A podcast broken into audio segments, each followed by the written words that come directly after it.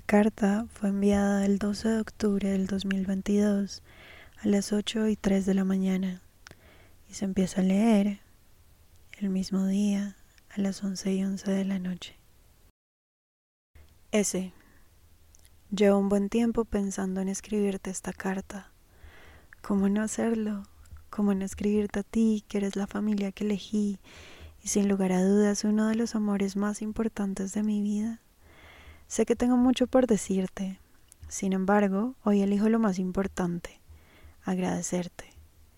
En este momento, esta carta se hace indispensable y más vital porque te la escribo en un momento en el que me dueles, en un momento en el que la necesito, la necesitamos.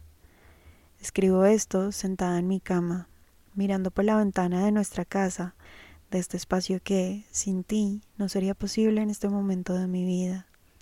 Ay, ese, el camino a tu lado ha sido tan lindo, tan lleno de aventuras, de retos y de momentos en los que me he parado a decir, wow, no sabía que podía lograr eso. Entonces gracias, gracias por quedarte a mi lado y creer en mí, cuando incluso yo misma no creía. Gracias por traernos hasta aquí, a este apartamento que es un pequeño sueño para ambos, a este momento de intentarlo todo para seguir en nuestras vidas, porque ese también es un sueño para ambos. Gracias también por tu infinito cariño, ese cariño que te hace traerme un jugo en las mañanas, ese cariño con el que abres las cortinas para que la luz me entre. Gracias por el cariño con el que respondes a mis llamados, con el que saltas mi acostado sobre la cama para que me anime a pararme, a salir de las cobijas y de mi cabeza. Gracias por traer la música contigo y hacérmela sentir tan cercana que ahora no puedo no cantarle cancioncitas a G, que cuando estoy feliz digo las cosas como si fueran una pequeña canción improvisada. Gracias porque has traído a mi vida el año con más conciertos. Gracias por abrazarme mientras lloraba viendo a Drexler. Gracias por cantar soledad a mi lado, como cayendo en el cliché de estar en nuestra vida siendo dos personas completas, dos personas que se acompañan en soledad. Gracias por bailar en la cocina conmigo mientras escuchamos 31 minutos o cualquiera que sea la banda que esté pasando por nuestras cabezas en el momento. Creo que nunca te lo he dicho, pero contigo me divierto más de lo que me he divertido con alguien más en mi vida. Gracias. Gracias por hacerme sentir que soy graciosa, por validarme, por decírmelo una y otra vez hasta que me lo creyera. Y así con todo, con mi creatividad, con el amor que tengo por dar, con las cosas que me faltan por vivir. Gracias por sostenerme y volverme a hacer flotar cada vez que he sentido que me hundo. Sé que habrías podido no hacerlo, sé que habrías podido irte o pedirme que me fuera. Gracias por quedarte. Gracias por ser un ser humano tan lindo, tan fuerte, tan apasionado, tan organizado, Siempre he pensado que los Pisces tienen una forma muy linda de ver el mundo.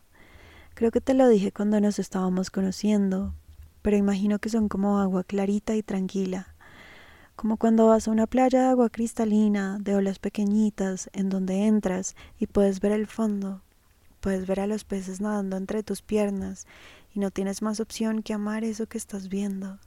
Los Piscis son ese momento constantemente. Ustedes tienen el poder de ver lo hermoso que es el mundo, lo hermosa que es la vida, y aunque también ven el dolor y lo oscuro, deciden firmemente quedarse con lo lindo. Por eso hay tantos piscis artistas, porque vienen a transformarlo todo en algo hermoso, y tú, sin duda alguna, no eres la excepción. Creo que por eso siempre has visto lo mejor en mí. Gracias. Ese te admiro tanto, tanto, tanto.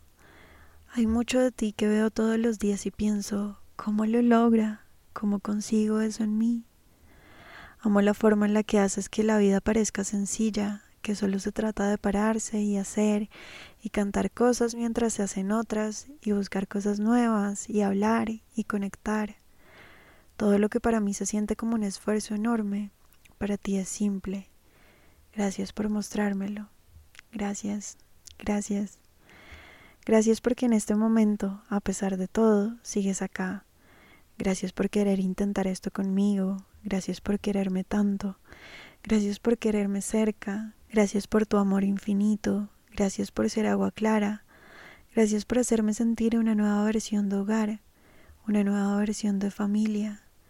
Gracias por quedarte para transformar esto juntos en su mejor versión. Gracias por respetarme y por quererme. Gracias, gracias, gracias. Aquí seguiré. Te amo. M.